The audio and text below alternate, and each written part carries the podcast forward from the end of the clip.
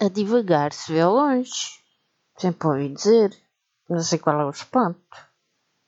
Qual é o espanto? um podcast de girafa sentada.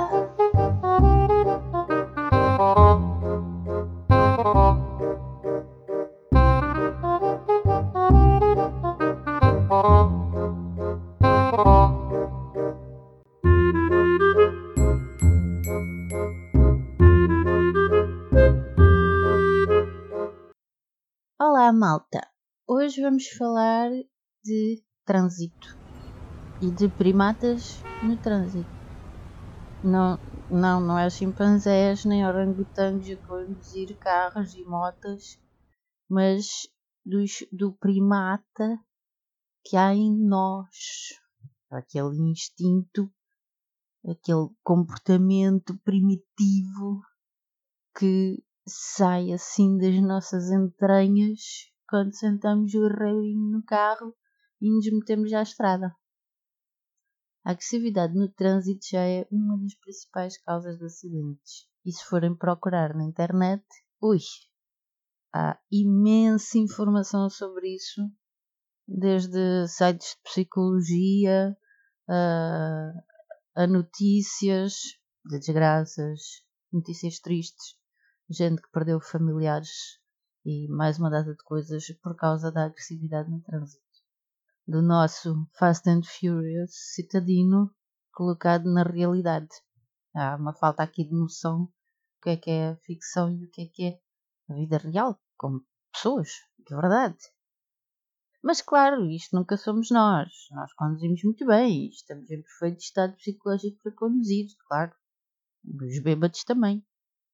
Também dizem mesmo. Num site de psicologia pelo qual eu passei acerca desta agressividade no trânsito, li uma coisa que pode aqui ferir a alguns mais sensíveis, mas depois de fazer a digestão, isso passa. E, e dizia assim: esse padrão costuma manifestar-se em pessoas com baixa autoestima sentimento de culpa e ansiedade, relações interpessoais frágeis, complexos de superioridade e que apresentam dificuldade em lidar com o poder. Tendem a ser controladores, vulneráveis ao isolamento e podem, em algum nível, elaborar fantasias para sustentar a sua necessidade para a agressividade. Bem, isto, posto assim num pacote bem geral, bem embrulhado, pode chamar-se frustração, há muitos tipos de frustração. Frustração de estar há horas e horas ao serviço e sem descanso. Frustração de estar atrasado e imaginar que vai apanhar nas orelhas, ou noutro sítio qualquer. Ou frustração de querer ser superior e não ser, porque se quer ser é porque não é, não é? Quem já é não tem a pretensão de ser. E depois então, quando estão no trânsito, incham assim de nem uns airbags porque se sentem protegidos por um carro. Yeah! Mas também pode ser frustração nas suas relações com os outros. E aqui relações pode ser de qualquer tipo. Hum? Não especifiquei. What? Ou outras frustrações de uma vida que não está a correr tão bem como se desejaria, não é? Então entram assim num estado. Os outros que se lixem, pá. Não se metam no meu caminho. Apesar de saberem que nos outros carros estão pessoas também, claro, se lhes perguntarmos, eles dizem que sabem.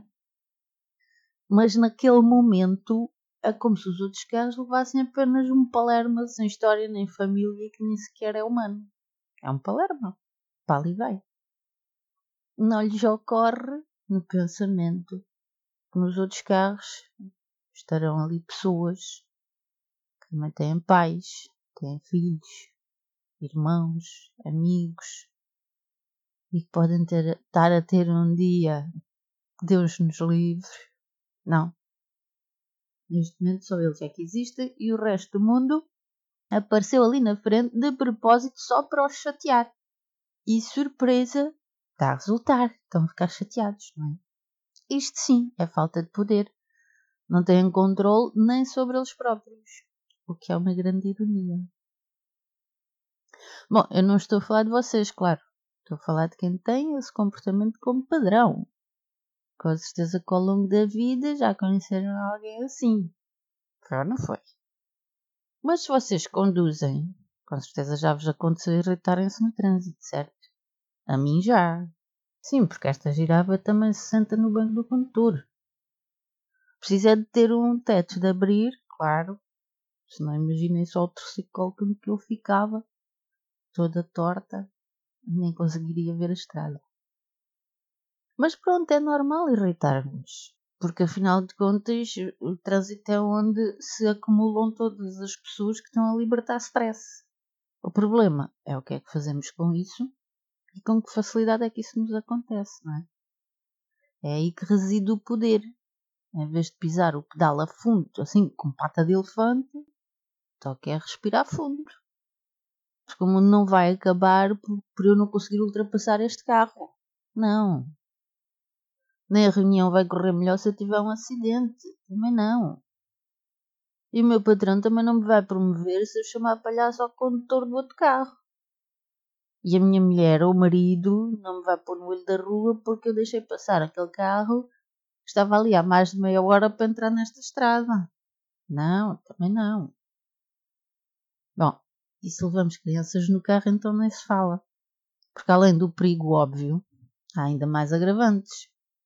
Sabem que a criança tende a ser mais violenta quando vê os adultos a comportarem-se dessa forma. E depois começam a associar. Ok, é assim que resolve as coisas, é com violência. Então esperem só até mais uns aninhos, quando vão ver o resultado. Até que tal aquele quase encosto, hein? Que até parecemos assim uma matilha de cães a cheirar o rabo uns aos outros. Ui, até dá comichão nas nalgas ali bem encostadinhos, que é se da frente travar darmos um beijinho.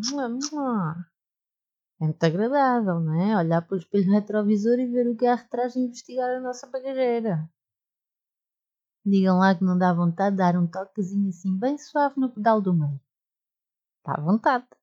Mas não façam, ok? Depois tinham que conhecer o cheirador de ramos para ele vos pagar os ramos. Não vale a pena. Dispensamos. Mas aquilo afinal é o quê?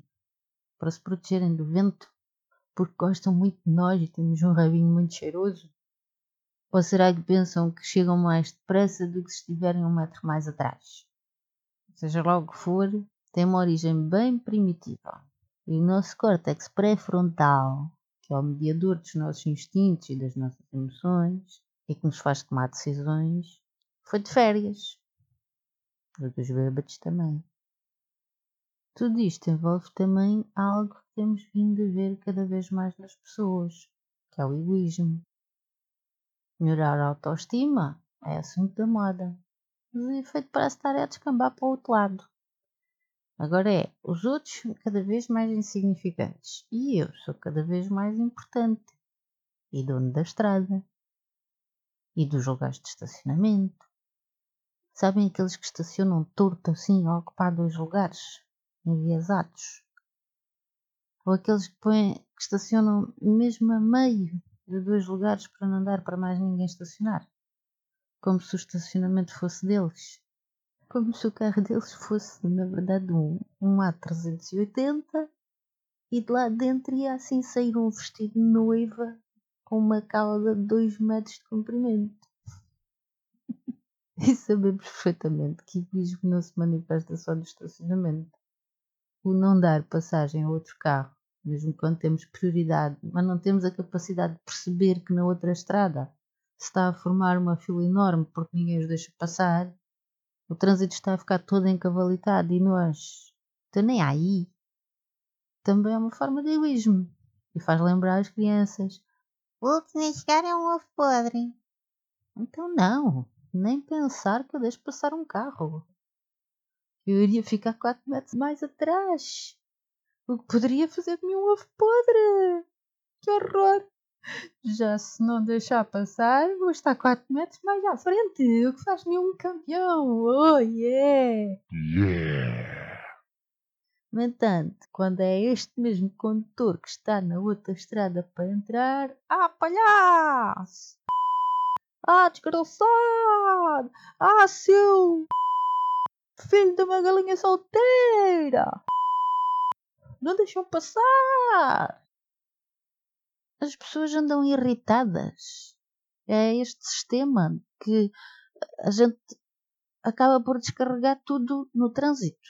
Todos os nossos stresses e irritações, uh, com, seja com a família, seja com colegas, seja com patrões, uh, com clientes, seja o que for, e vamos, em vez de ir para o ginásio descarregar de uma forma saudável todo esse stress, não, é no trânsito é que vamos descarregá-lo todo. Assim, tipo, vomitar o stress assim para o meio da estrada. É automático. Senta-se o rabinho no banco do condutor, mãos no volante e vrum! Nem casulo nem nada. A transformação é imediata. Começa-se logo ali a regurgitar a coisa. Depois, com tanta irritação e stress que criaram durante a viagem, claro, chegam ao seu destino e lixam tudo o que queriam conquistar. Mostram os dentes ao patrão, rosnam aos empregados, ou estilhaçam os vidros lá de casa com berros de estontear a vizinhança. O que não se dão conta é que se lixam eles próprios, tanto na vida como na saúde, e envelhecem precocemente. Para que afinal tanta pressa? Para chegarem velhotes mais depressa?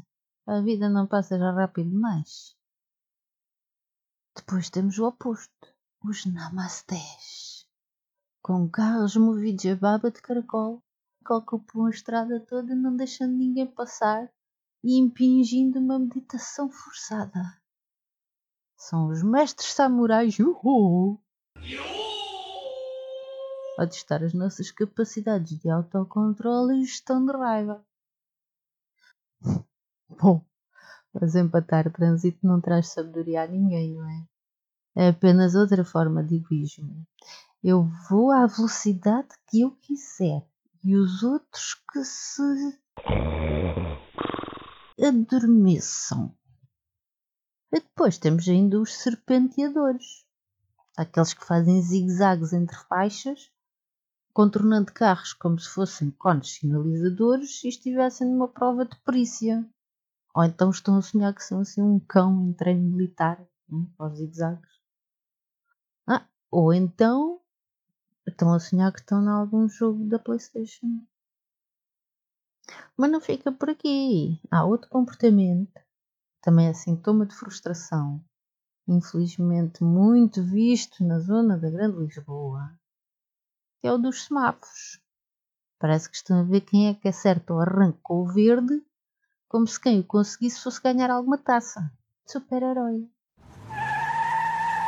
E se estiver um carro à frente que os impeça desse feito, ai, ai, a minha Nossa Senhora da Agrela! Calma, é só um semáforo. Não é nenhuma miúda toda pimpona de bandeira na mão. E não, também não são nenhuma personagem de um Fast and Furious. If we do this, we risk everything. Bom, eu não podia acabar isto sem dar pelo menos uma sugestão. Quando estiverem a perceber que estão a entrar nesse estado possuído por essa energia transital, respirem fundo e lembrem-se do melhor dia de férias que já tiveram. Outra ideia ainda é imaginem que em cada um dos outros carros, cada condutor são os vossos familiares Aqueles que vocês gostam, hein? nada de batota. E também, noutros carros, os vossos amigos. Aqueles mais chegados. Hum? Depois, quando experimentarem, deixem aí comentários se resultou. Se gostaram da, das sugestões. Ah, eu vi também que é triste, mas vi também numa avaliação feita aos 28 países da União Europeia, Portugal está em quinto lugar Dos países mais perigosos para se conduzir. Oh! Vamos melhorar estes valores. Vamos lá para o quinto lugar do país mais seguro. Pensem nisso e espalhem esta mensagem. Vocês, as vossas famílias, os vossos amigos merecem melhor. Tchau.